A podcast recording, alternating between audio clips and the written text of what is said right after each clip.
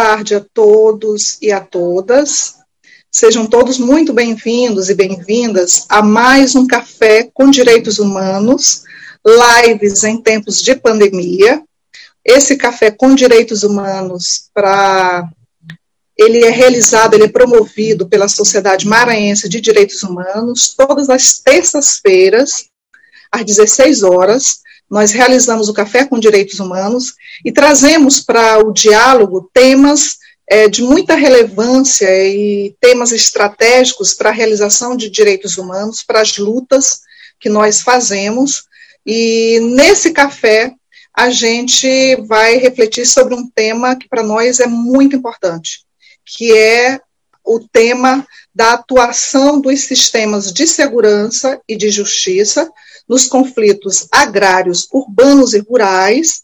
Então, esse é um tema que é estratégico para a atuação da própria sociedade, mas também para estratégico para muitas outras organizações, né? Então, a gente convida pessoas que têm atuação nesse tema e, portanto, o nosso diálogo vai se basear na nossa experiência prática né, de acompanhamentos às situações é, relacionadas a esse tema.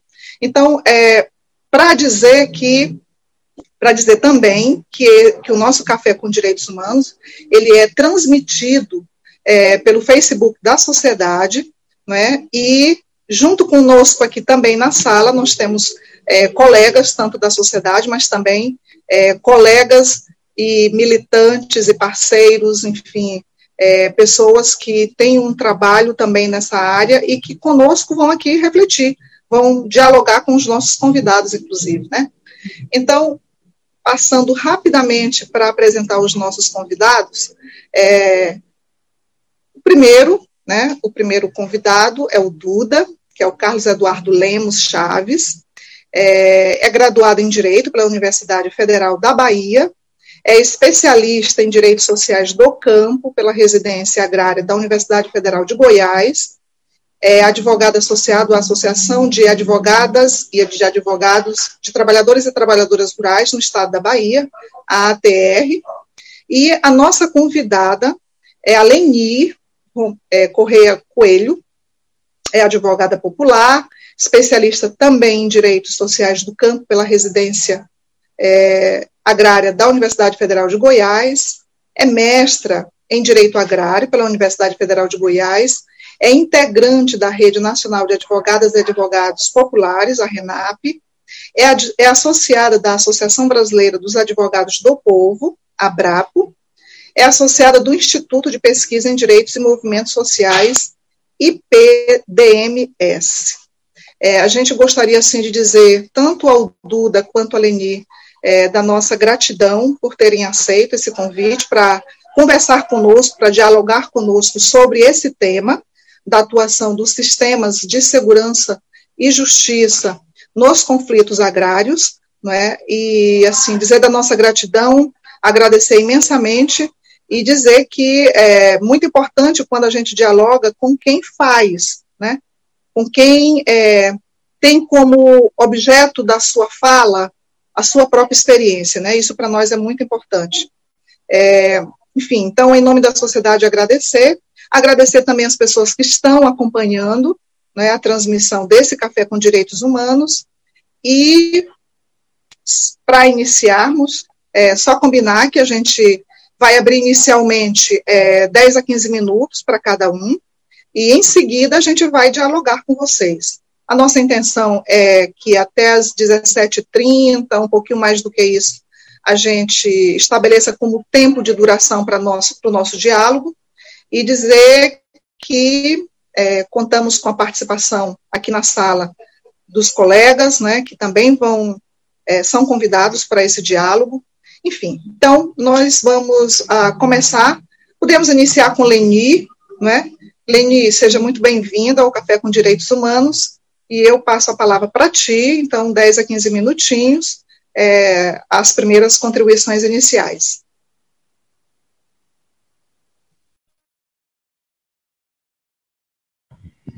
Boa tarde a todos e a todas.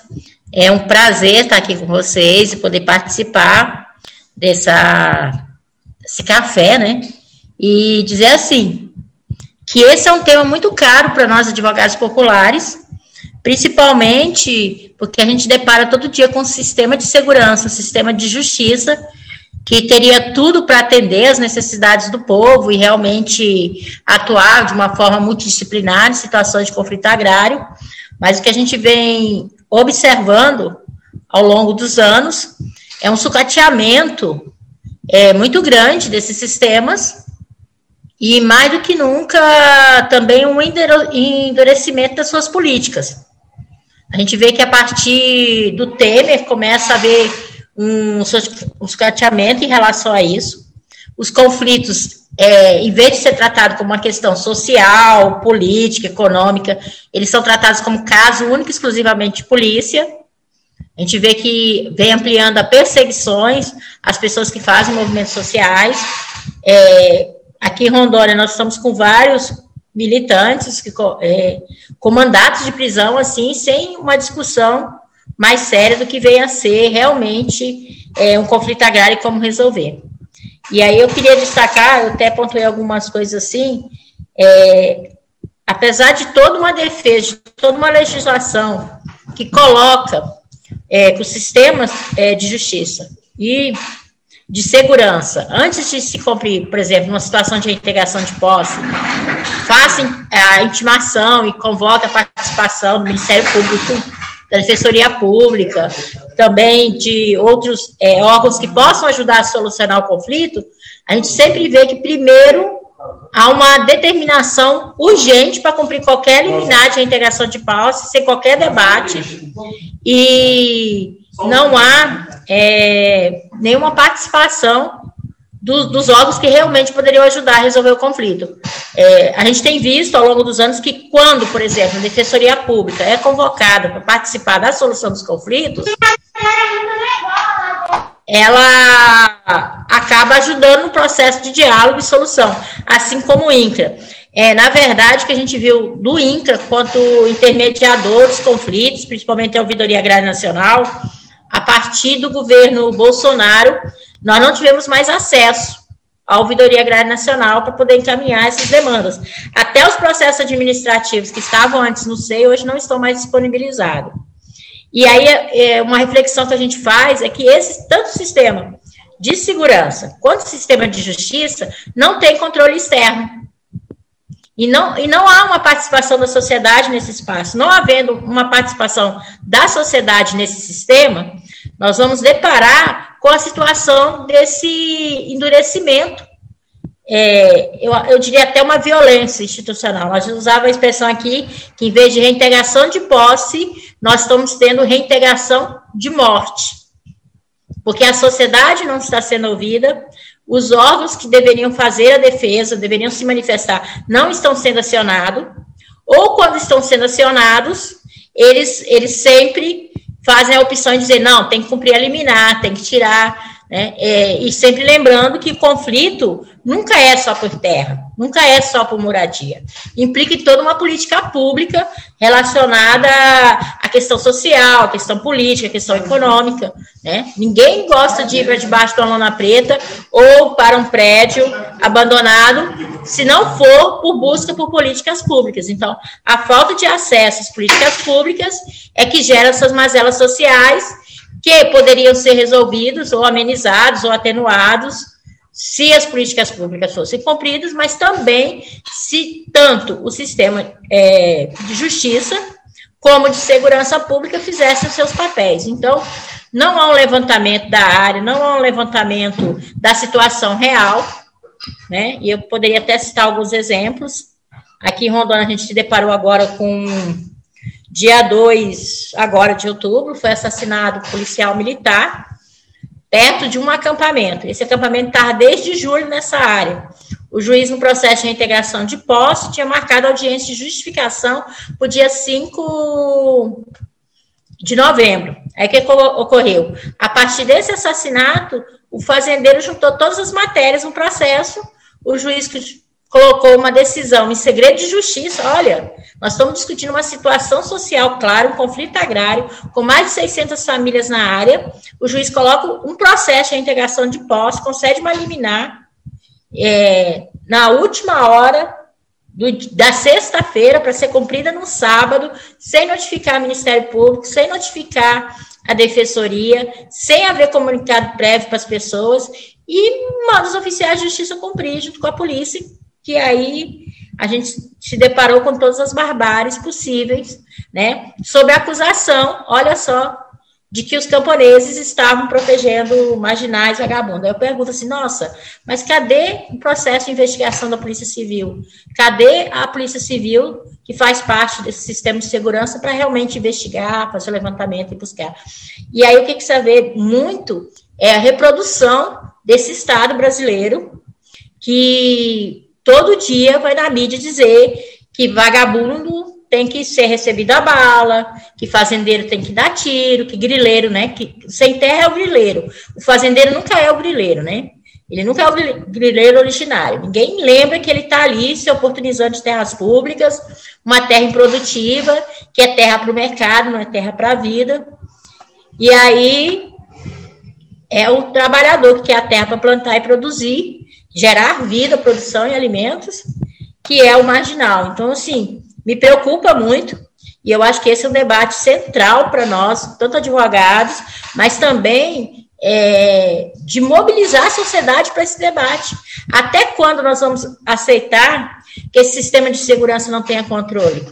Que esse sistema judiciário não tenha controle externo? Né? Que espaço que nós temos para opinar sobre essas formas de atuações que claramente é, violam os direitos humanos, que claramente violam os princípios constitucionais de acesso à terra, de acesso à moradia, de dignidade da pessoa humana, né?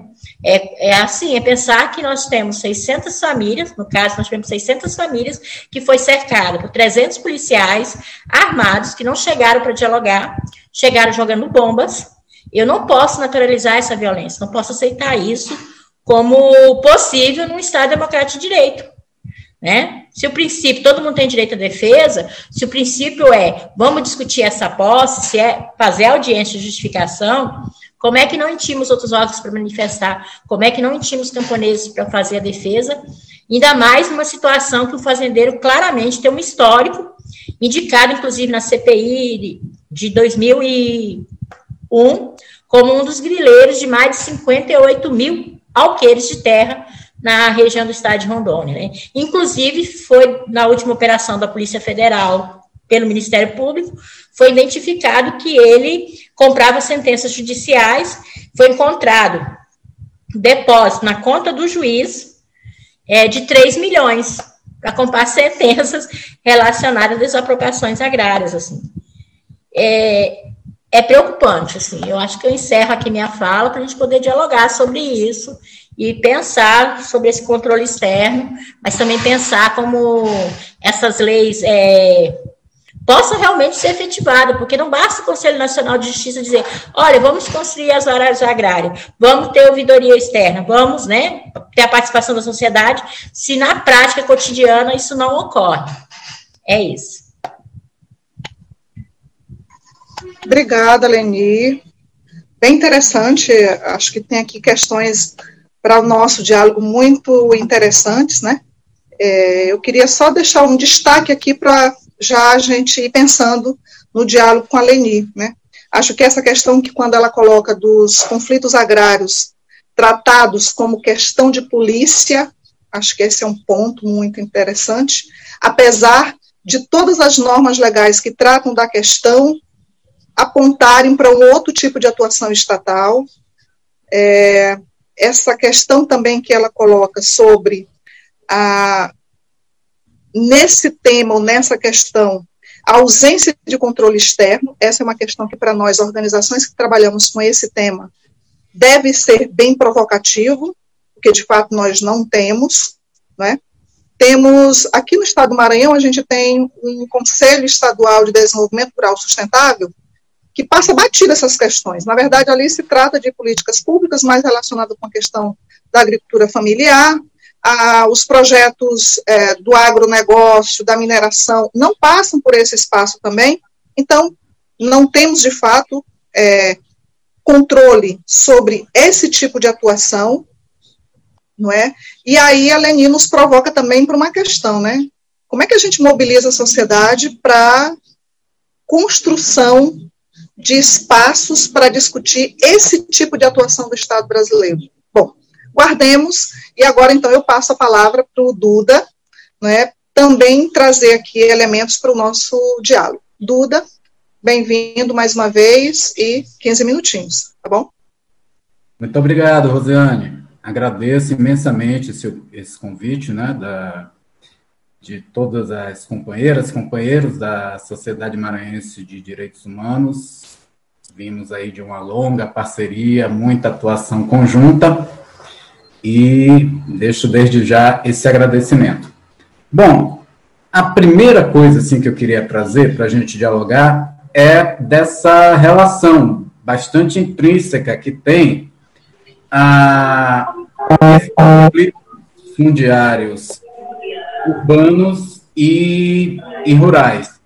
E aí, se a gente volta um pouquinho no tempo, mais aí para finais do, dos anos 50 até a década de, de 80, a gente tem um dado interessante, que foi inclusive o Valdir Misnerovski, do MST, que trouxe esse dado para a gente recentemente, num diálogo que nós fizemos numa aula aqui no mestrado em Direito Agrário, da, da UFG, em Goiânia, que é o seguinte, em menos de, de 20 anos, se inverteu esse polo populacional no Brasil. O que é que eu quero dizer com isso? Que houve uma migração campo-cidade, que a maioria da população brasileira que vivia no campo, em menos de 20 anos, passou a ser maioria nas cidades. E, lógico, que em decorrência disso, a gente vai ter uma série de problemas nas cidades, lógico, porque a gente começa a ter problemas na situação habitacional, ah, problemas de pessoas em situação de rua, problemas que envolvem empregabilidade, a própria criminalidade.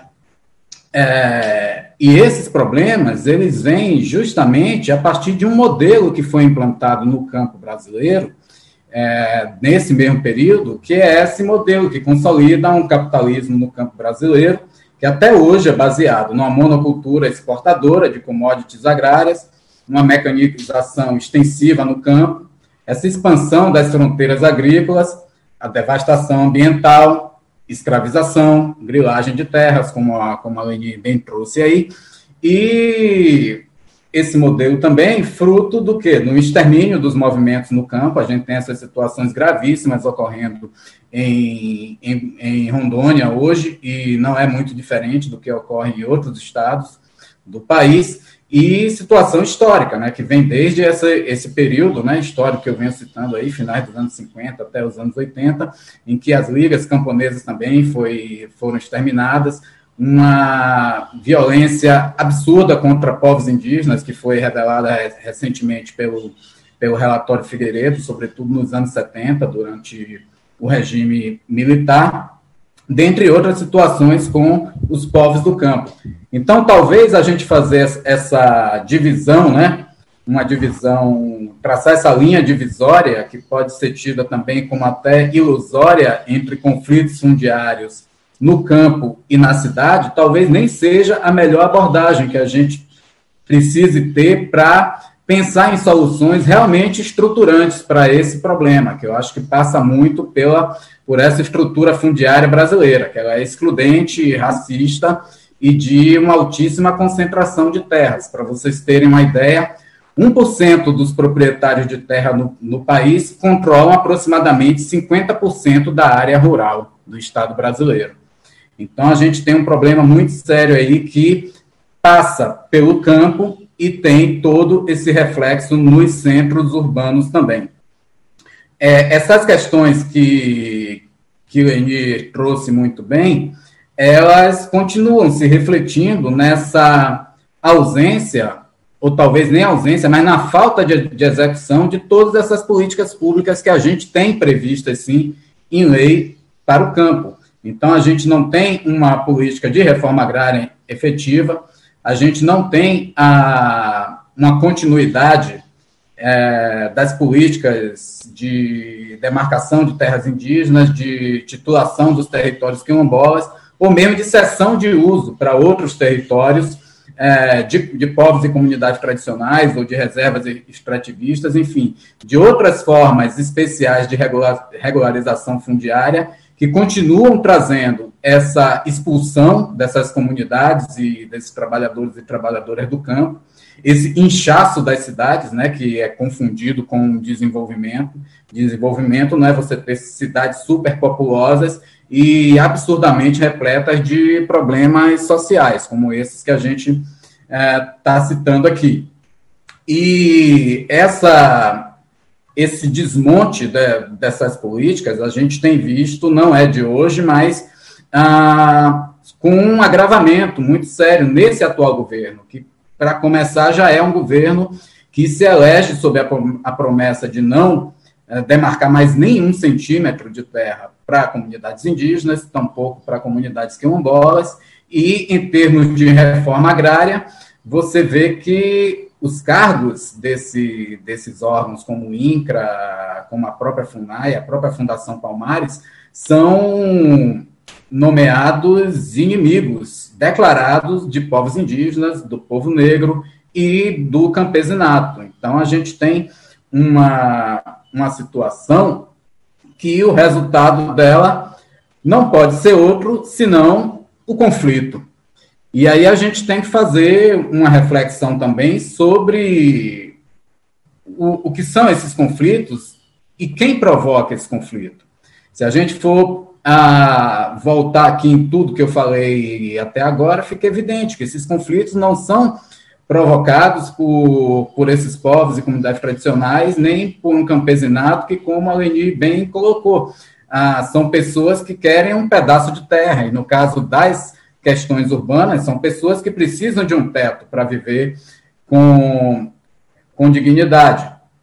Então, a gente chama essa atenção para essa questão do conflito justamente nesse sentido, que não é só o sistema de segurança a mando do sistema de justiça, ou muitas vezes sequer sem esse mando, a gente não cansa de ver iniciativas privadas que conseguem acessar o sistema público através da polícia para promover, às vezes, reintegrações de posse por particulares.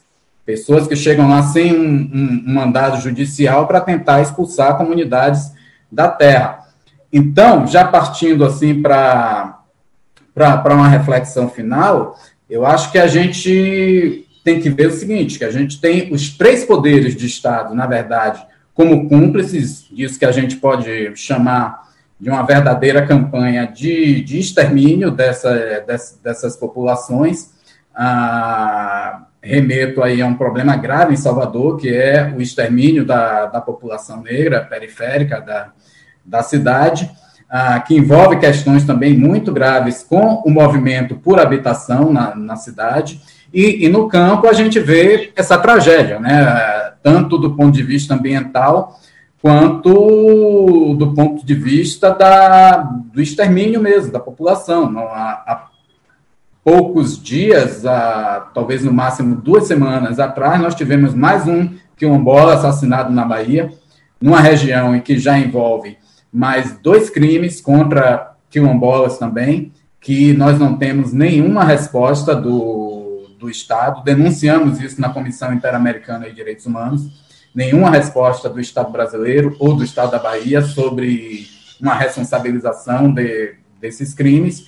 E a gente sabe que tudo isso tem relação com a expansão do, do agronegócio no nosso Estado, não é algo que não está relacionado. Do ponto de vista do poder legislativo, acho que o maior exemplo que a gente tem é durante a pandemia, você tem também a, a Câmara dos Deputados propondo mais um projeto de lei voltado para regularizar a grilagem de terras no país. Uma das razões de todos esses problemas que a gente está trazendo aqui na nossa fala.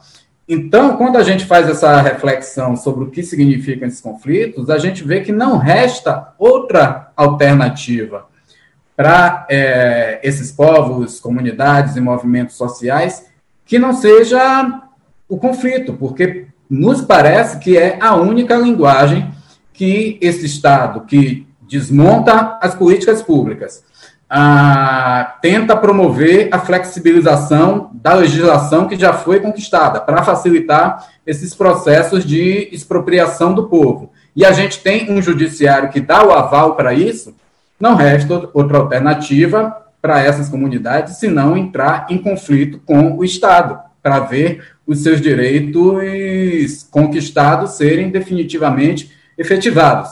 Agora, quando eu falo em conflito, não estou falando aqui de, de movimentos violência. Quando eu falo em conflito, eu falo o quê? Eu falo das ocupações legítimas de terra, das retomadas de terra dos territórios tradicionais pelos povos indígenas, pelas comunidades quilombolas, que é o único movimento que a gente vê que tem uma efetividade em acionar essas políticas públicas ou dar continuidade a essas políticas públicas e conseguir algum resultado.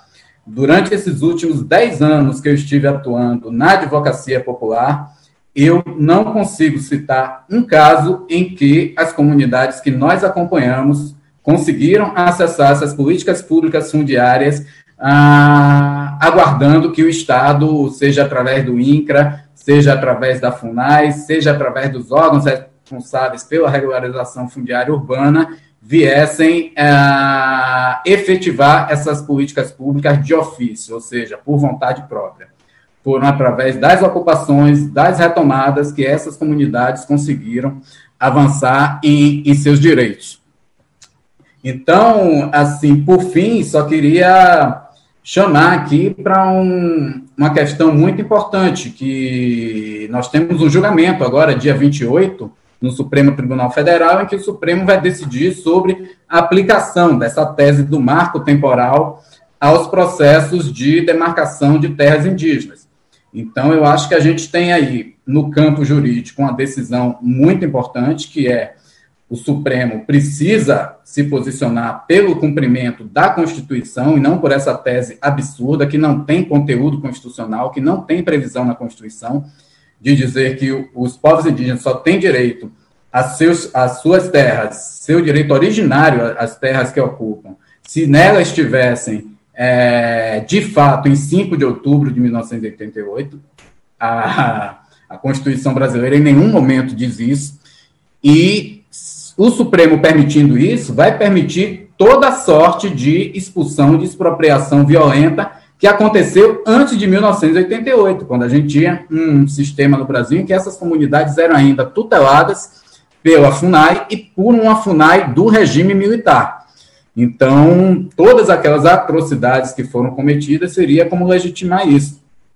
E no campo político, uma decisão que não seja no sentido de reconhecer a inconstitucionalidade desse marco temporal afeta definitivamente esses processos de retomada de terra. Ora, se essas comunidades estavam, foram retiradas à força desses territórios e estão retomando agora, sob a égide dessa nova Constituição, chamada de Constituição Cidadã, na medida que você decide que eles não só teriam direito se estivesse na posse dessas terras em 5 de outubro de 1988, você está tirando o direito dessas comunidades realizarem essas retomadas e está abrindo caminho para esse Estado que nós temos hoje, altamente repressor e inimigo dessas comunidades, a tomar qualquer medida contrária a esses processos, que é o que tem garantido a continuidade da, dessas comunidades nas suas terras e a efetividade desse direito previsto na Constituição, mas que o Estado brasileiro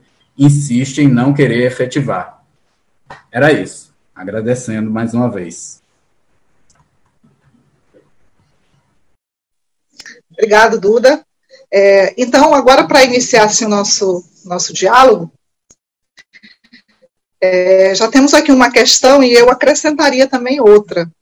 Então, o Pedrosa, que é um companheiro da sociedade, pelo Facebook, pergunta o que vocês pensam, como é que vocês veem a questão das varas agrárias? se é de fato um mecanismo que significa avanço, né, é, por parte do sistema de justiça no tratamento da questão agrária ou não, enfim. Então, a opinião de vocês sobre a questão das varas agrárias.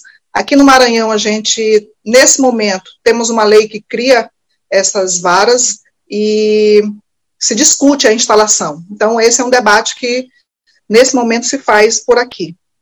Em outros estados, acho, não sei se Bahia, enfim, Goiás, enfim, é uma, uma questão que é importante da gente discutir. Mas eu, eu colocaria para Leni uma questão que achei muito interessante, o que ela traz em relação ao tratamento né, que o Estado brasileiro dá para a questão agrária, né, como caso de polícia. E aí eu te perguntaria, Leni, assim, o que, que tu acredita que está por trás dessa forma de atuação e desse, dessa concepção, né? Porque a gente, a gente lembrando de outras questões que nós temos no Brasil, a, questão da pobreza também tratada como questão de polícia, né? Então, eu queria que tu trouxe, aprofundasse um pouco mais essa compreensão e, enfim, trazendo o que tu pensas sobre isso. E para o Duda, é, pensando assim, se a gente vai é, fazer uma memória de tantas experiências nesses acompanhamentos, a gente percebe que o mesmo Estado brasileiro que estabelece como regras né, algumas normas que devem orientar a sua ação, é, é esse mesmo Estado que age à margem dessa lei. Né? É, aí a minha pergunta para ti é: Tu acredita que no próprio campo jurídico é possível enfrentar esse Estado, que também age à margem da lei? Aí eu passaria agora para Duda e depois Leni. Tá bom? E lembrando que a gente continua o diálogo, eles vão é, se colocar em relação às duas questões, mas em seguida a gente tem novos blocos. Obrigado, Rosiane. Bom, vamos começar pelo companheiro Pedrosa, então. Pedrosa, muito bom que você está aqui com a gente. Saudade de ti, camarada. Vamos lá. As, as varas agrárias. Então, da experiência que temos, assim, com as varas agrárias. Ah, na, na nossa atuação na, na Justiça Federal, eu vejo, particularmente, as varas agrárias como muito limitadas, porque a gente tem uma jurisprudência que restringe a atuação dessas varas agrárias às questões de desapropriação ah, por interesse social, ou seja, elas só resolvem essas questões das desapropriações para a reforma agrária. Enquanto os conflitos no campo como um todo, essas ações de reintegração de posse que são movidas contra a trabalhadores rurais sem terra, é, contra comunidades quilombolas, elas ficam pulverizadas ah, nas outras várias cíveis. É, então, só para ilustrar, nós tivemos um caso, certa feita, de um processo importantíssimo a, de uma comunidade quilombola que ele estava pronto para ser julgado, como chama no judiciário, concluso para sentença na vara agrária, envolvendo uma questão quilombola, e, de repente, uma juíza substituta levantou que, que havia um conflito de competência, que aquele processo que já tinha sido todo instruído estava pronto para ser julgado por um juiz que já vinha acompanhando aquele caso, inclusive outras ações conexas, e já ia dar a sentença. A juíza levantou um conflito de competência, a gente teve que levar isso à discussão no tribunal, e o resultado foi que esse processo, numa total descumprimento assim de princípio como economia processual, ele foi transferido para uma outra vara civil, não agrária, e em que a juíza, inclusive, passa a adotar uma, uma posição diferente do, do juiz que já ia julgar essa ação, uma posição de criminalização de, dessa comunidade quilombola. Então, é muito complicado. Um, um outro exemplo que nós temos é da, das varas agrárias estaduais na Bahia, nós tivemos um caso que, quando a, a ATR, essa organização da qual eu faço parte, onde eu trabalhei nos últimos 10 anos, conseguiu uma liminar favorável às comunidades geraizeiras do oeste da Bahia, contra uma enorme, uma das maiores grilagens de, de terra no, no Brasil, de uma empresa chamada Condomínio Fazendo Estrondo, que aconteceu? O Tribunal de Justiça da Bahia desmontou a vara agrária transferiu a juíza que deu essa liminar favorável às comunidades geraizeiras para uma comarca menor para cuidar do arquivo judiciário e, e a ação foi, foi transferida para uma comarca local do, de, de um outro município. E se a gente for ver hoje, tudo isso faz parte de um grande esquema de grilagem que foi desbaratado numa operação da Polícia Federal chamada Operação Faroeste, que inclusive prendeu a presidência do Tribunal de Justiça da Bahia, envolvida com esquema de corrupção em venda de sentença favorecendo grilagem de terras. Então, a experiência que nós temos com várias agrárias, eu remeteria para uma. Eu acho que não é só ter várias agrárias, é a gente ter uma vara realmente especializada nessa questão de conflitos agrários, com um olhar sensível para as inúmeras questões de direitos humanos que estão envolvidas nesses conflitos fundiários, o que requer uma reforma de um, um espectro mais amplo no próprio judiciário que a simples criação de várias agrárias, lógico, não estou é, querendo dizer que não possam existir ah, experiências interessantes em outros estados, não, não conheço toda a realidade de várias agrárias no Brasil, mas eu acho que requer uma reforma mais profunda de concepção acerca dos próprios conflitos agrários e dos direitos humanos também no país. Respondendo aí ao companheiro Pedrosa é, a questão que a, a Rosiane me fez, dessa questão do, do campo jurídico.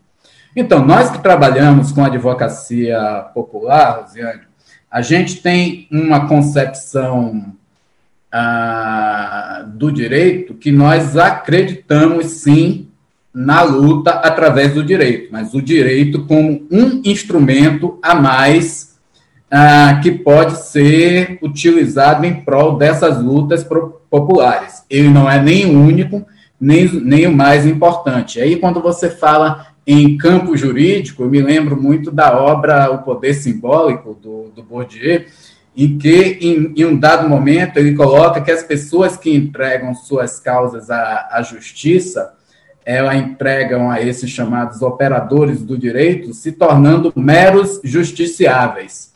E não é o que acontece com os movimentos sociais, tampouco com a advocacia popular que acompanha a luta desses movimentos.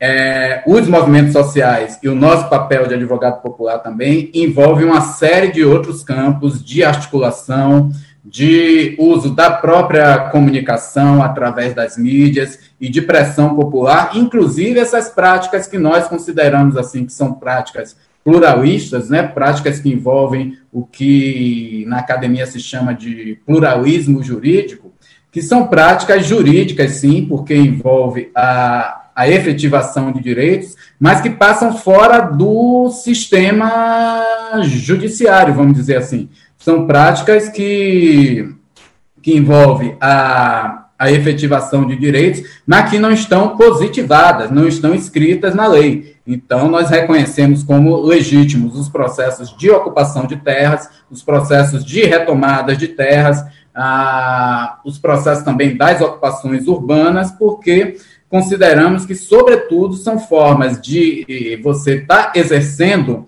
ah, uma uma estratégia legítima de efetivação de direitos fundamentais. Você está ah, lidando aí com princípios caríssimos ao direito, como o princípio da, da dignidade da pessoa humana, que tem nessas formas legítimas, quando eu, como eu dizia na minha fala, às vezes se torna a única forma de você ter promoção efetiva de direitos é, em relação com esse Estado. Acho que é isso.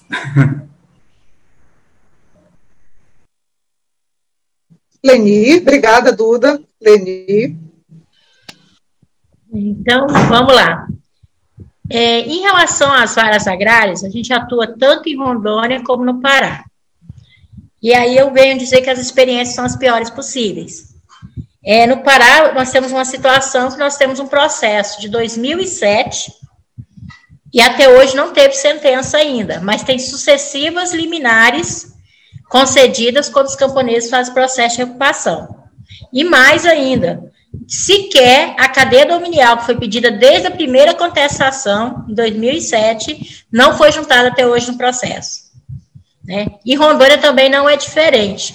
Rondônia, quando é reconhecida a situação de conflito agrário, os processos sobem e são é, determinados um juiz agrário que é nomeada a cada dois anos para atuar no processo. Qual é o problema da vara agrária? O problema das varas agrárias é porque ela é forma. Nós temos é, uma vara agrária que se diz vara agrária, mas efetivamente não acontece, porque princípios mínimos do direito agrário não são observados. Por exemplo, qualquer reintegração de posse deveria vir acompanhado da cadeia dominial. Porque o grande debate é o seguinte: se a terra, a origem dela é pública, e ela não foi destacada do patrimônio público, então eu não tenho que discutir reintegração de posse, a não ser que a pessoa tenha uma concessão de uso. Isso não ocorre. Então, assim, nós vemos é, reintegração de posse, em vez de entrar com uma reivindicatória, eles entram com uma reintegração de posse, porque é mais simples e pior, sem provar a posse. Eles juntam lá um contrato de compra e venda, registrado no cartório, uma certidão de inteiro teor, é o suficiente para o juiz, inclusive, da vara agrária conceder uma liminar, sem qualquer debate. Então, assim, é, uma coisa que, que, a gente discutia, inclusive com o caso Frederico Marés, lá no mestrado de Direito Agrário, é que não basta ter vara agrária. A gente tem que pensar é num processo agrário. É pensar como é que a gente sistematiza isso, como é que a gente vai dizer, olha, para se ter uma reintegração de posse tem que ter isso. Quais são os critérios? Até porque os conceitos dos juízes do que é é, posse, propriedade é muito confuso, gente. Vou ser sincera, pelas decisões que a gente tem visto no processo, os juízes fazem uma confusão de posse e propriedade, o que complica muito a vida é, dos advogados populares para ter que desenhar para o juiz o que, que é uma posse e pior, né? É, qualquer papel, qualquer documento de compra e venda ele é aceito como posse. Então, eu acho que as várias agrárias, por mais que seja um esforço, e aí nós temos que destacar também que há defensores agrários, é, procuradores agrários que atuam nessa vara com muita competência, mas a estrutura não funciona. Não funciona porque ainda a gente está dentro dessa lógica é, de discutir direito civil, aí nem isso discute, na verdade, o processo civil, quando deveria, qualquer situação que envolvesse conflito agrário, que envolvesse uma vara especializada, devia ter uma atuação multidisciplinar. Né? Deveria ser tratado realmente como uma questão social e ter uma, uma atuação multidisciplinar, com a equipe realmente é, focada, com princípios muito claros, com regras muito claras, porque o que vale para um não vale para outro.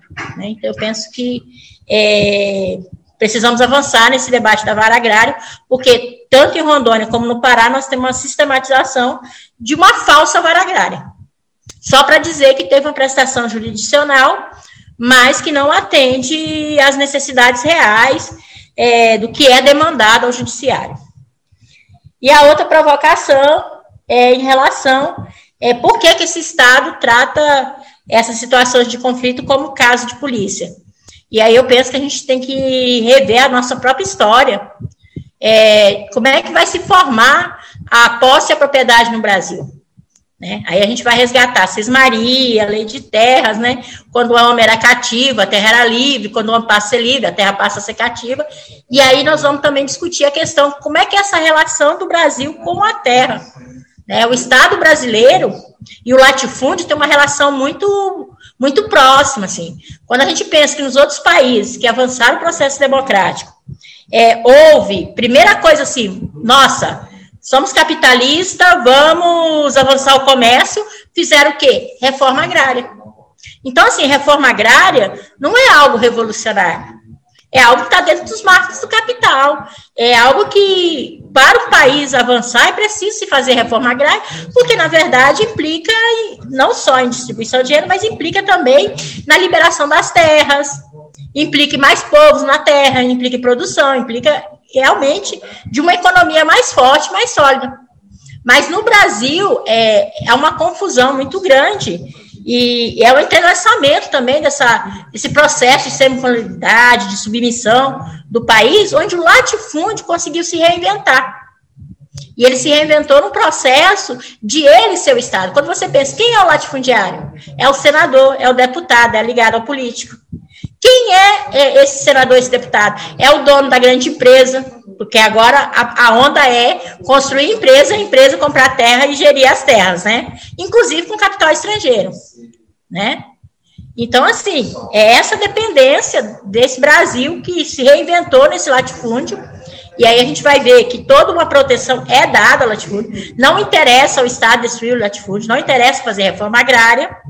Tanto que é que, lamentavelmente, as terras improdutivas que são desapropriadas são indenizadas, gente. E isso gera o quê? Gera um novo latifúndio. Gera outra situação de conflito agrário. O que, que ele faz com esse dinheiro? Ele compra mais terra. Né? E ao mesmo tempo, e a gente vê isso, que o latifúndio, ele, ao mesmo tempo que ele tem essa terra improdutiva, ele também é o cara do agronegócio. É o cara que tem lá a fazenda que produz tantos grãos para exportação. Altos financiamentos bancários, que nunca são pagos, óbvios, né? Sempre tem amortização dos juros, sempre tem um perdão para eles, e eles se mantêm vai se reinventando, assim. Então, assim, essa dependência que o Brasil construiu ao longo da sua história, né? É, tá esse caos agrário muito forte, e aí a única forma de resolver isso é com a polícia. Por quê? Porque ele, o que acontece? Ele não consegue provar essa cadeia dominial. Ele sabe que a terra é grilada. Quer seja por falsificação de documento, quer seja, e aí eu digo que todas, a, todas as grilagens passam pelo Estado, porque precisa da conivência dos órgãos, quer o judiciário, quer o INCRA, quer, o, é, enfim, o apoio de um político, é, é para manter isso.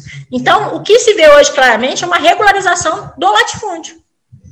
Né? E mesmo assim, ele ainda não se preocupa em legalizar suas terras. A verdade é isso, porque ele sabe sempre que vai ser acobertado, porque no fundo ele é o Estado. Então, assim, pensar nesse Estado como política é pensar que, como a terra não tem a sua cadeia dominial completa, ela não pode ser desapropriada nos termos da Constituição, eles fazem o quê? Busca a polícia e a polícia é a polícia mandada pelo judiciário ou é a polícia quanto milícia, né? É, usa das duas formas para garantir é, que essas terras continuem dele. E é uma terra que, no geral, pelo menos aqui em Rondônia, é, ela vai para o mercado como empréstimo para banco, garantias bancárias, que nunca são pagas, né? E são terras realmente para negócio, não é terra para produção. E eu acredito que seja isso. Espero ter respondido. Agradeço. Obrigada, Leni. Então, chegaram mais três questões. Então, eu estava querendo, é, na verdade, duas questões e uma inscrição. E Rosiana está fazendo um comentário aqui. Então, eu vou é, ler as, as questões que foram colocadas. É, Fernando também pediu inscrição. Então, deixa só eu ler aqui as questões que foram colocadas. Uma primeira foi o Saulo, que pergunta o seguinte: como vocês observam a participação do poder público, em especial do, dos governos estaduais no Nordeste brasileiro, em face dos conflitos agrários?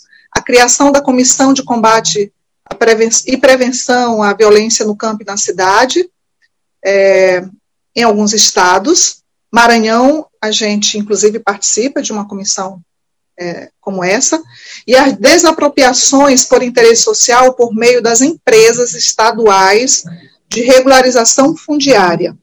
Essa é a pergunta feita pelo Saulo Dantas, colega da sociedade também. Grazi, pelo Facebook, está perguntando: diante de um cenário de retrocessos, como percebem os casos de decisões judiciais que têm colocado em risco áreas com regularização fundiária consolidadas e quais as possibilidades de ação para enfrentar essa realidade. E vou aproveitar a ler logo as, a, o comentário feito por Rosiana Queiroz, outra colega da sociedade. Então, se um conflito agrário precisa ir além do fazer jurídico para obter algum resultado favorável, as pessoas que precisam da terra então, a luta pela terra, pela via jurídica é, e da segurança não tem eficácia ou não é eficaz? Então, é, será que vale esse meio jurídico de luta? O que se alterou efetivamente no sistema de justiça e segurança? E, completando o bloco, eu passo agora a palavra para Fernando. Fernando, que também é colega da sociedade, também acompanha situações de comunidades tradicionais, enfim. Fernando? a todos e a todas.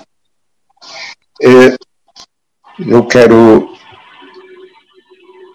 agradecer pela presença de vocês e por esse momento assim bastante enriquecedor e o quanto é importante para nós que ah, fazemos o acompanhamento das comunidades, comunidades tradicionais, das comunidades quilombolas, eh, campo, comunidades camponesas na região do, do Baixo Parnaíba e do, do Baixo Munim. Né? É, é, importante a gente também referir que a Sociedade Maranhense de Direitos Humanos ela, ela, ela faz o um monitoramento anual é, de, das ações desenvolvidas pelo, pelo Estado, pelo Estado brasileiro, pelo Estado do Maranhão, em relação à reforma agrária, né?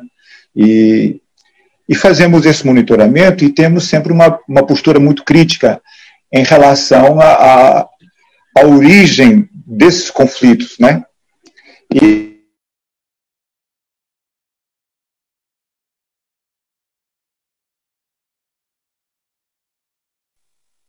Fernando? Tanto do, ah. tanto do... Fernando, como é que está interrompido aí? Recupera um pouquinho. Assim, a gente estava referindo que de um tempo para cá, assim, sempre historicamente esses órgãos órgãos federais e tanto o órgão estadual responsáveis responsáveis pela pela regularização fundiária tanto da, da zona rural como da zona urbana há uma inércia muito grande e também falta de recursos financeiros e falta de recursos humanos para a aplicação das políticas, né? Então, é por isso que a gente percebe que o direito à terra, direito aos territórios, a moradia, tanto na zona urbana como na zona rural, viraram um caso de polícia um caso do e um caso levado ao judiciário. Então, nos deparamos com um Estado que detém o monopólio da distribuição da justiça, e isso nós vemos que os, as pessoas que estão na frente do judiciário, eles têm uma grande dificuldade de perceber a realidade da nossa forma, da forma das comunidades, da forma dos movimentos sociais, tanto da, dos movimentos sociais do campo como da cidade, e isso tem trazido eh, tem trazido muita violência eh, muita violência e muito desrespeito é, pela, pelos direitos das pessoas, né? É, já foi citado que a sociedade também é uma das entidades da sociedade civil que faz parte da, da Comissão de Prevenção à Violência no Campo e na Cidade, né? E essa nossa atuação sempre é uma atuação é, para que não haja realmente o um despejo forçado, já que esse despejo forçado também seria uma violência e seria também um descumprimento de leis fundamentais, né, do, da garantia do direito à terra, do garantia do direito à moradia. Mas a gente faz lá o controle, né, exerce um certo controle social, tanto com a presença do Ministério Público, como de, de órgãos, de secretarias do Estado, como também do Ministério Público, e em algumas ocasiões nós temos eh, como aliado o Ministério Público Estadual, em razão da existência da promotoria agrária, mas a gente queria também eh, lembrar um trabalho que a, a, a Sociedade Marinha dos Direitos Humanos iniciou de um tempo para cá sobre uh, o estudo sobre casos de grilagem, né? E a gente concorda plenamente com aquilo que vocês já colocaram, estamos aprendendo bastante com as colocações de vocês. A gente percebe isso mesmo, né? É, o Estado, o Estado e também o Judiciário, que deveria fiscalizar as serventias extrajudiciais, é, em razão da sua missão, ela favorece a, a, a, a, falsificação de documentos, né? E isso traz realmente muito prejuízo às nossas comunidades. Mas a gente está avançando nisso, né? A gente está tomando iniciativa de, levantar, de fazer o levantamento das cadeias dominiais, de fazer análise dessas cadeias dominiais e de solicitar ao órgão, ao órgão fundiário estadual a, a, a abertura de um, de um procedimento administrativo para a identificação dessa irregularidade, já que, como a Leni referiu, não há o destacamento do patrimônio público para privado de forma clara, não existe essa, essa, essa, essa referência, então isso nega o princípio da continuidade, então o órgão é provocado e, por sua vez, ele depois provoca também o judiciário, né? Então, acho que nós temos avançado de forma razoável né, nesse processo de identificação de grilagem de terra, né? Mas era mais só mais uma colocação da nossa contribuição. Obrigada, Fernando. E considerando aí o tempo, então acho que foram várias questões, né? Então fica à vontade, Duda e Leni. Agora começa com Leni, né? E depois passando ao Duda, tá bom? Leni, contigo. Então vamos lá, ver se eu dou conta. Em relação à comissão, é, eu não tenho assim, nenhuma experiência em relação à estadual. Tenho experiência da Comissão Nacional é, de Combate e Prevenção à Violência no Campo, que por muitos anos foi coordenada pelo GECINO. É, a experiência que eu tive não foram muito boas, não, porque muitas dessas comissões foi para legitimar é, as intervenções violentas do Estado. Então, assim, é, eu não sei como funcionaria do, do Estado, né? E outra preocupação que eu tenho, e aí é, é que essa regularização fundiária seja feita pelo Estado. Eu tenho muita preocupação, principalmente, é, não falando do Nordeste, mas falando né, do Norte, são os coronéis, que determinam a política do Estado, quem indica quem vão ser. E aí vão determinar quem é que vai acompanhar essa regularização fundiária. Se hoje, sendo a União, a gente já passa por vários perrengues, por vários problemas, eu não sei como será. Na verdade, a gente já prevê como será se essa regularização fundiária começar a ser executada pelo, pelos estados, dentro dessa política que nós temos de pluralismo, proteção e tudo mais.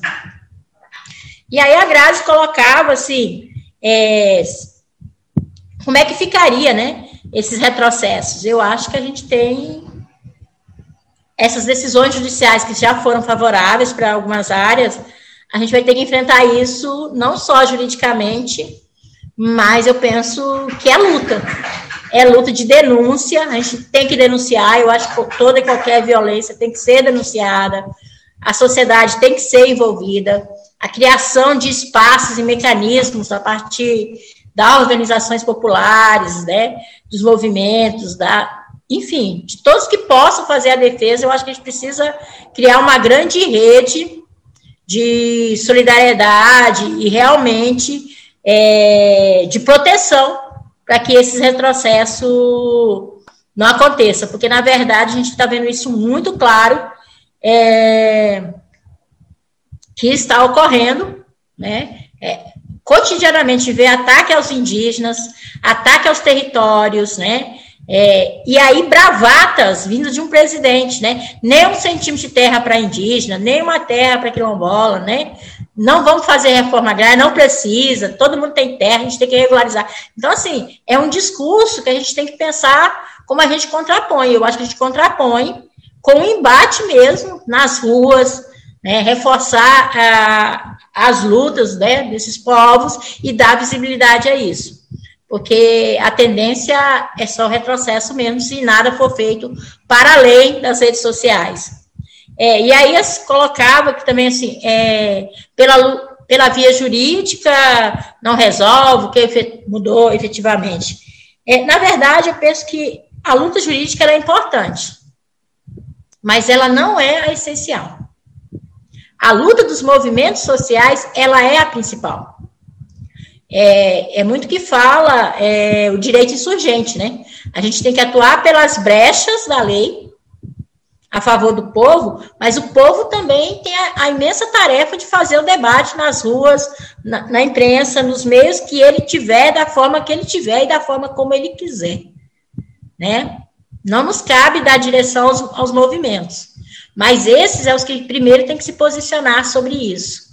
E aí a gente, enquanto advogado, fazer a atuação. É, eu não vejo que efetivamente alterou. Eu acho que endureceu. É, tudo aquilo de ruim que tinha está vindo à tona. há uma liberdade para ser mal e praticar maldades contra o povo, na verdade. Isso está muito claro, assim, né? Ah, essa extrema violência sempre esteve aí, mas nunca tiveram liberdade, né? Sem vergonha na cara de expressar. Então, é, como que o povo vai reagir a isso? Eu acho que já está, o povo já está começando a dar resposta, já está cansado, né? Já está cansado de esperar, cansado de esperar. E eu acredito muito nas organizações sociais, acredito muito nos movimentos populares como um grande instrumento de parar esse fascismo, essa barbárie, de, de construir um outro Estado que seja realmente é, comprometido com as necessidades, né? e hoje nós estamos falando de necessidade básica, gente, nós estamos falando de terra, nós estamos falando de direito trabalhista, nós estamos falando de moradia, coisa mínima, de comida, acesso à comida, né? O Brasil volta de novo no mapa da fome.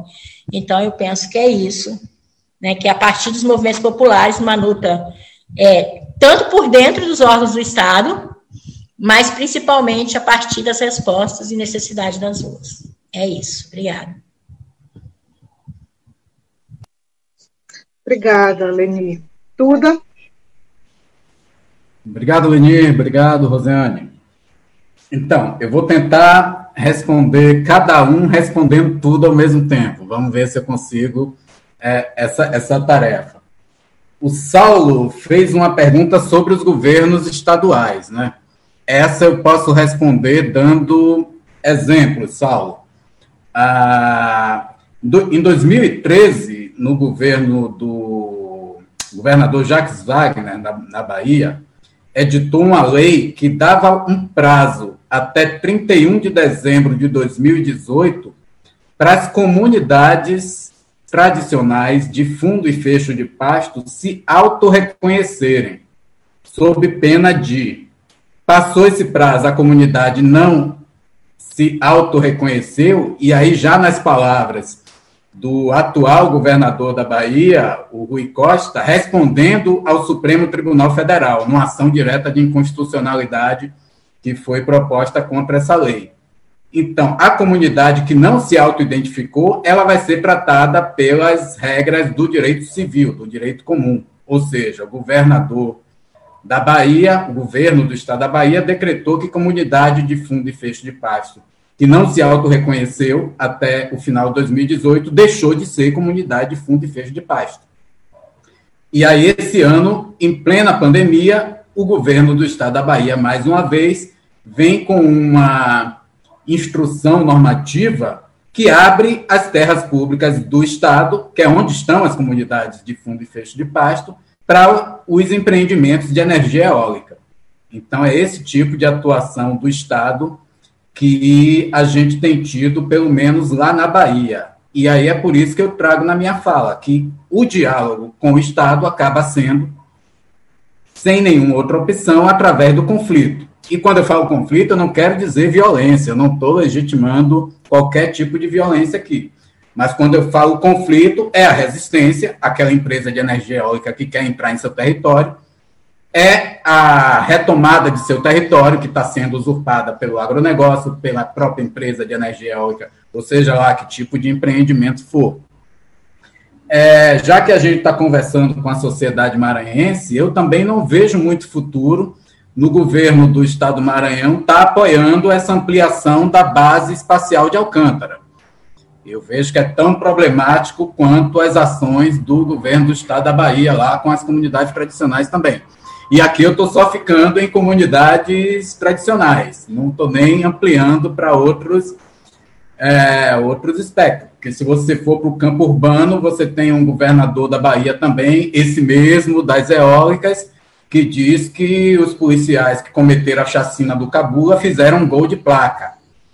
Então, você tem aí uma legitimação do extermínio do povo negro no Estado também.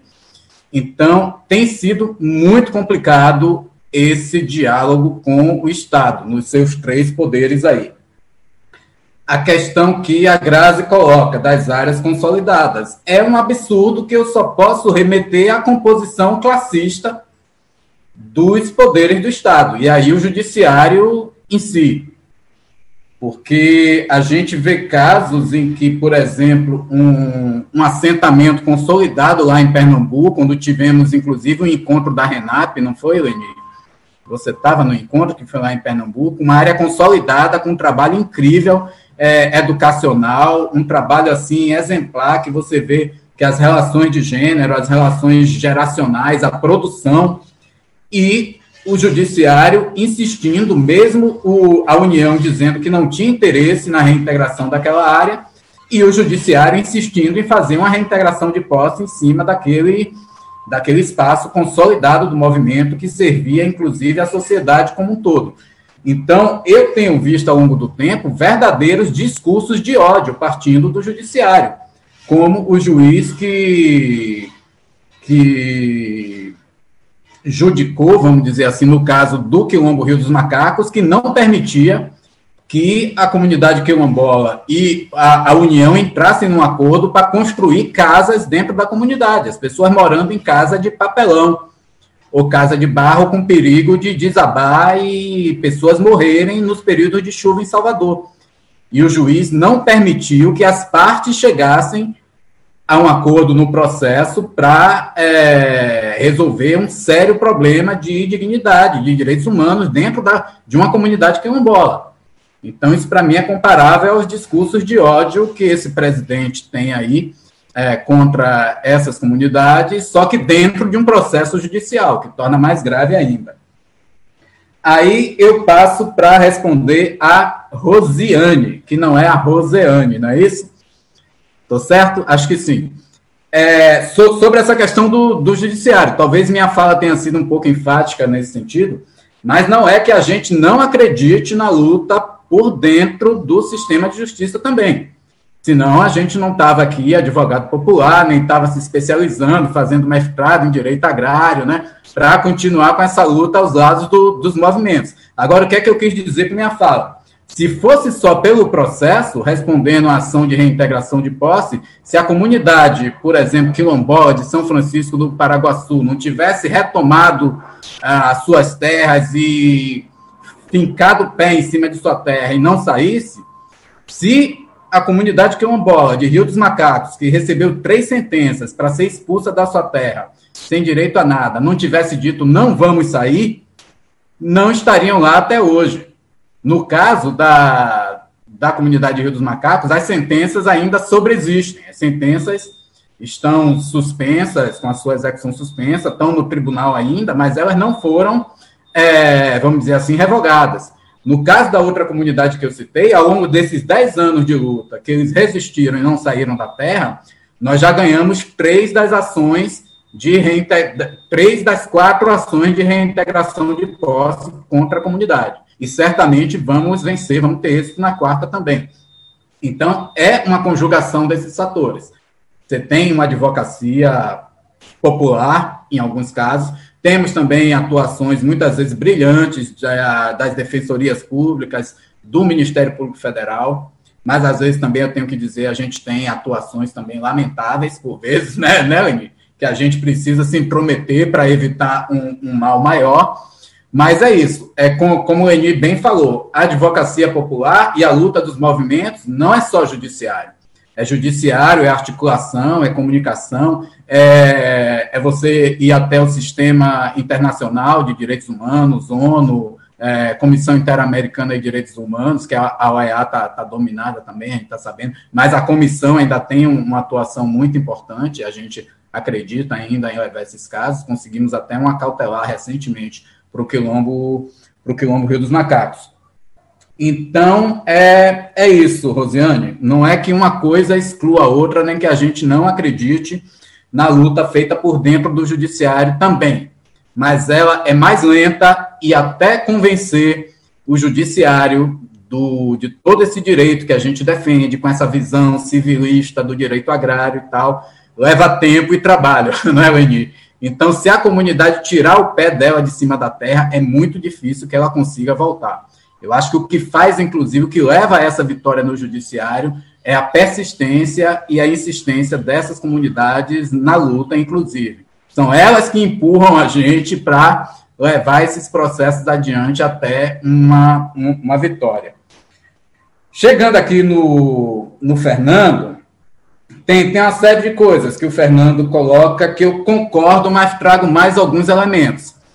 Essa coisa da falta de recursos, ó, oh, que o INCRA não tem recursos, a FUNAI não tem. Isso é, uma, isso é uma opção de governo. E a gente tem visto que dos últimos, sei lá, 15, 20 anos aí, a opção é cortar orçamento desses órgãos. E agora está pior ainda, porque estão aparelhando esses órgãos com inimigos dos movimentos, do movimento indígena, do movimento quilombola. Basta você ver que tem um cara racista na presidência da Fundação é, Cultural Palmares, que é o órgão responsável por certificar o autorreconhecimento das comunidades quilombolas. Então, assim, não é que falta, porque até quando, quando o capital entra em crise, aparece, não se sabe de onde, 3 bilhões de reais para socorrer os bancos. Então, dinheiro não falta. E quem está dizendo isso não sou nem eu. É, o, um dos relatores da CID, da Comissão Interamericana de Direitos Humanos, um, numa das primeiras denúncias que nós viajamos até a, a, o Uruguai para fazer uma denúncia sobre a situação do, dos povos quilombolas aqui no Brasil, quando foi colocado esse argumento da falta de recursos, primeira coisa que ele, que ele disse, não, isso não é argumento, o Brasil é um país rico e tem dinheiro sim para promover política pública de regularização fundiária para as comunidades quilombolas, para e comunidades tradicionais. E para fazer reforma agrária também. Agora, se você for ver, o orçamento desse ano diminuiu novamente o orçamento para esses órgãos responsáveis por essas políticas públicas. Então, não é que não tem o recurso, é onde ele está sendo direcionado e com que, com que intenção ele é direcionado, ou seja, para quem vai o dinheiro. Essa questão do, do judiciário, para mim, eu remeto também a essa questão de, de classe. Tem, tem muita gente que fala em sensibilizar o judiciário. Eu acho que o judiciário ele não precisa ser sensibilizado. Um cara que alcançou um cargo de juiz, de desembargador, de ministro do Supremo Federal, ele sabe o que ele está fazendo lá ele sabe, ele conhece a Constituição, ele sabe do direito indígena, sabe do direito quilombola. Agora, ele tem, tem classe. Ele tem classe, tem cor, tem raça, e, enfim, o judiciário ele age de acordo com, a, com, com essas questões, não é diferente de qualquer outro, outra esfera de poder. Então, Muita gente fala, não, precisamos fazer cursos para os juízes para sensibilizar ele dos direitos humanos. Não, esse cara não estudou para passar nesse concurso, ele estudou o quê? Ele não precisa ser sensibilizado por mim, ele precisa cumprir a Constituição. Está lá escrito que os povos indígenas têm direito originário às terras que tradicionalmente ocupam. Está muito evidente o, o, o que é que ele tem que fazer. Agora tem interesses próprios, tem interesse de classe por trás disso. Então, eu não sou muito da linha de sensibilizar, não. Eu sou da, eu sou da de constranger. E a gente constrange através da nossa atuação processual, junto com a atuação prática dos movimentos sociais. Eu acho que a Leni está coberta de, de razão nisso. E, assim, do judiciário também eu não vejo uma omissão nessa questão da grilagem. A operação que prendeu o presidente do Tribunal de Justiça do Estado da Bahia deixou muito evidente que não é omissão eles estavam vendendo decisões judiciais favorecendo brilhagem de terras.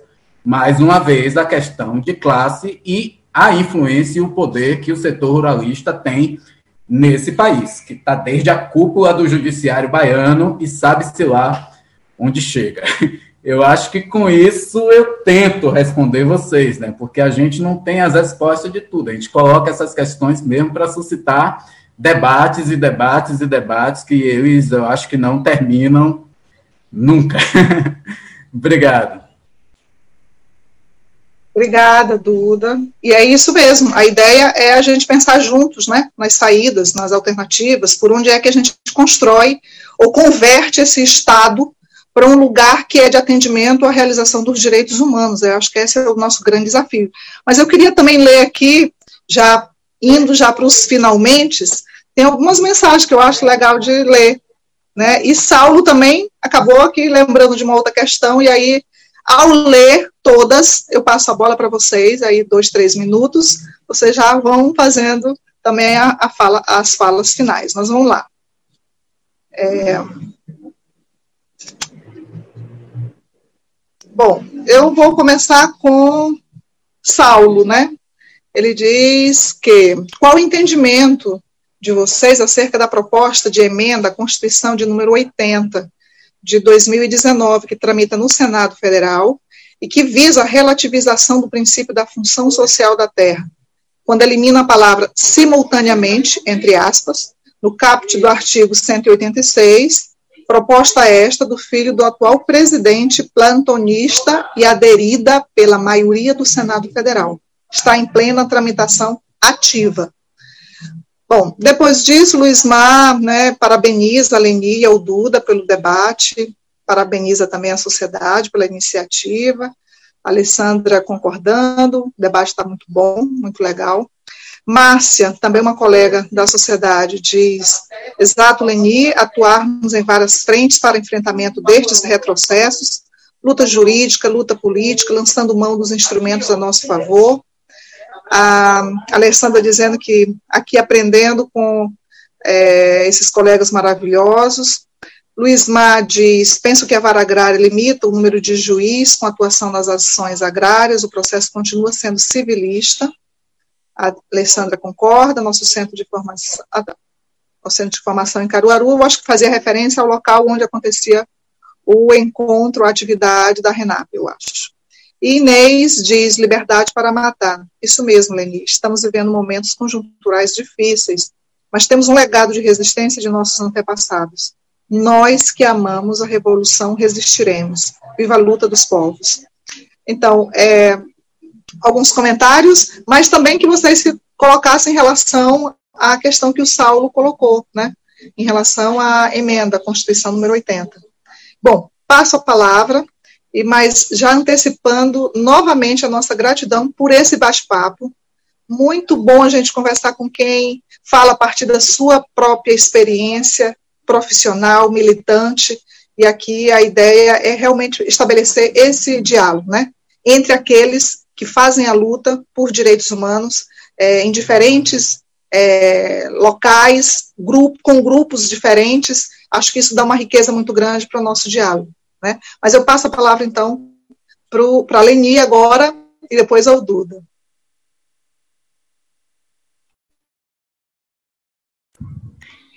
É, em relação ao que o Saulo coloca, a proposta de emenda constitucional do Flávio Bolsonaro, eu posso só dizer que é a pior possível, mas que tem forte possibilidade de passar.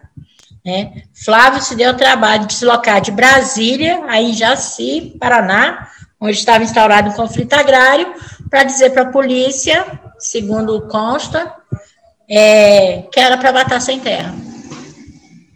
Que era para fazer a reintegração e matar sem terra. Então, o que, que eu posso esperar de um homem desse, que tem uma relação com a milícia, um Congresso, né, um Senado, que reproduz isso, com tanto descaramento, assim. É, eu fico abismada com as aberrações que a gente tem se deparado, né? E aí, e saber que isso sempre esteve assim. E agora é, se revela, e é um fascismo que vem, está vindo forte, que eu acho que é só a resistência popular mesmo que, que vai resolver. E para concluir, gostaria de dizer assim: a gente precisa discutir mais sobre o sistema de justiça, a gente precisa discutir sobre o sistema de segurança.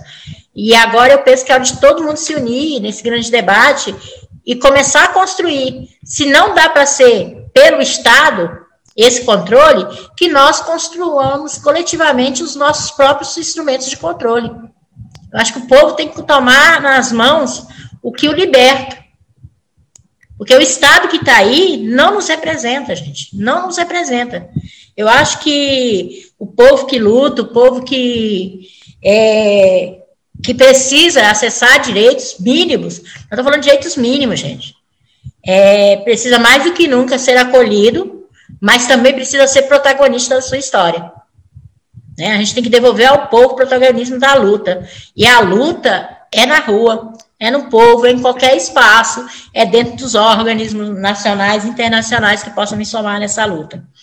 E aí também aproveitar o espaço para agradecer a Sociedade Maranhense de Direitos Humanos, a quem eu tenho um carinho especial, né, é, faz parte da minha trajetória de vida, e não poderia deixar de aproveitar esse espaço para agradecer mesmo, assim, por tudo, pela acolhida, pela proteção que veio da Sociedade Maranhense de Direitos Humanos. Obrigada. Obrigada, Leni. Duda?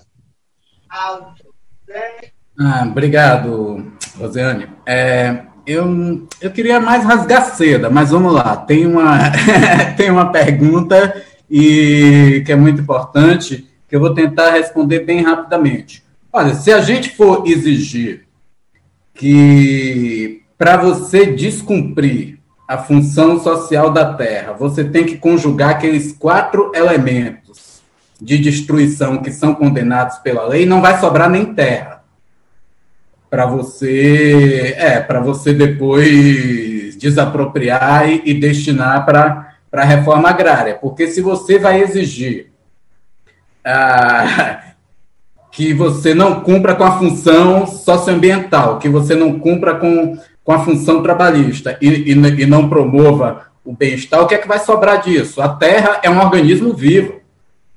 A Terra, ela, ela sofre essa pressão, ela sofre com fogo, ela sofre com, com, com agrotóxico, ela sofre com desmatamento. Então, é, é, é, uma, é uma excrescência. E aí eu remeto ao, ao que o Eni falou. Como é que a gente tem um sistema que se permite que tão facilmente você mude a Constituição para colocar uma, um, um lixo desse no lugar. Você tem uma construção de muito tempo de luta. Muita gente morreu para você ter hoje um princípio da função social da terra reconhecido constitucionalmente. E vem um. Não, não, não vou nem qualificar o cara que fez a proposta, mas vem esse cidadão para propor um, absurdo desse. Então é algo que ou a gente se organiza para estar tá lá em cima e não deixar passar. E aí eu, eu comemoro muito o que tem sido a luta do, do povo indígena, porque quando propõe essas coisas, não passa. Eles estão lá em cima e não deixam passar. A PEC 215, ela é de 2000. Nós estamos em 2020, quase em 2021, e o Congresso nunca conseguiu aprovar a PEC 215. Então, tem como fazer luta e, e, impedir esses retrocessos. A gente precisa aprender muito com esses povos, com esses movimentos, que conseguem é, impedir, através de, de, suas lutas, esses retrocessos. Eu acho que sob essa, é, essa emenda constitucional 80, é isso. Ah, e no mais, eu queria agradecer. Parece, um, sabe, um reencontro de família, assim, quando a gente encontra pessoal da SMDH, a Leni, a, a Inês, parceiras aí de, de longas datas de estudo, de, de luta, de, de, de, atuação. A gente fica muito feliz com esses encontros e espero estar contribuindo de alguma forma. Ah, parabenizo muito a SMDH por esses momentos. Eu tenho assistido sempre que posso, assim, e uma organização importantíssima, né? Acho que está há mais tempo aí do que a própria ATR, é uma das, das decanas aí da, da, da luta por, por direitos humanos. Eu fico muito feliz com a lembrança para ter do, do convite, né, para me participar de um, de um momento desse e acho que é uma iniciativa brilhante que vamos continuar com pandemia, sem ela, quando terminar esse período aí, quando pudermos nos encontrar novamente. E, enfim, muito grato de ver todo mundo bem e atuante e firme aí na luta. Só tenho a agradecer.